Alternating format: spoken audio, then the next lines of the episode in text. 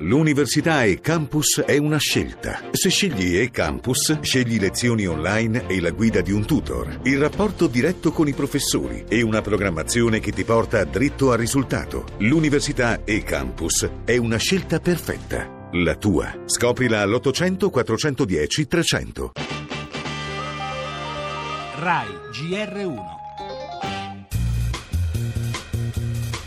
fine luglio io sono venuta a conoscenza di un articolo 200. Caos in Campidoglio, l'audizione fiume in commissione ecomafia dell'assessore all'ambiente Paola Muraro. Indagata da aprile, la Muraro ha reso noto di averlo saputo a luglio. La dottoressa Muraro è stata iscritta nel registro delle persone soggette a indagine in data 18-7-2016 io sono venuta a conoscenza della, dell'esistenza di un fascicolo a suo nome verso la fine del mese di luglio. La contestazione è troppo generica per poter capire effettivamente di cosa stiamo parlando. Non appena ci saranno maggiori informazioni prenderemo provvedimenti. Il Movimento 5 Stelle ci fosse stato sindaco chiunque altro avrebbe chiesto di dimissioni immediate, invece oggi leggiamo un prudente voglio vedere le carte e valuteremo, insomma, che è più o meno quello che hanno sempre detto tutti i partiti.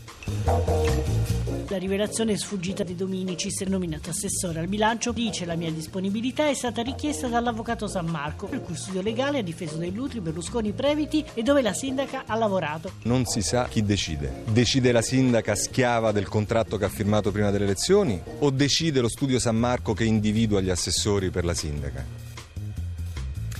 Erano in tanti ad attendere al varco i 5 Stelle al loro primo vero banco di prova. Seduti sulla riva del fiume passa un sacco di gente e il laconico tweet del sindaco di Parma Pizzarotti da tempo in rotta con il movimento, perché l'affair Campidoglio si sta rivelando sempre più complicato. Non bastasse il mini rimpasto della giunta, il sindaco Raggi ora è in difficoltà anche alla voce trasparenza, da sempre cavallo di battaglia dei grillini. I nodi sono venuti al pettine durante l'audizione dell'assessore all'ambiente Paola Muraro, coinvolta in un'indagine della quale sapevano tutti e nessuno.